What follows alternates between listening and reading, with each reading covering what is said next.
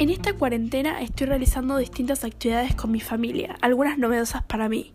Por ejemplo, cocinamos muchas comidas que antes de la cuarentena no sabíamos hacer, como pizza casera, budín y pastas caseras, entre otras.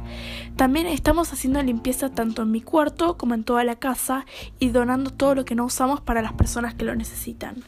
Por otra parte, me estoy organizando muy bien con las tareas, ya que realizando un poco cada día no se acumulan y puedo disfrutar de mi tiempo libre, tanto hablando con mis amigas por videollamada o ayudando en mi casa.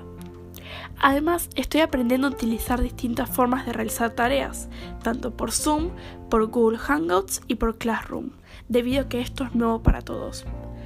La historia de esta atrapante novela me gustó mucho debido a que de algún modo te ayuda a darte cuenta de que lo mejor nunca es la venganza, porque puede traer consecuencias peores.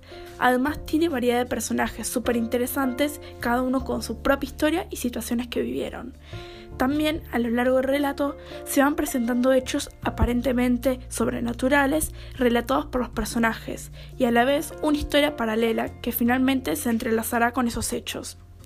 Recomiendo esta novela a todo aquel que disfrute de este tipo de lecturas, dado que esta novela juega con los límites entre el relato realista y el fantástico.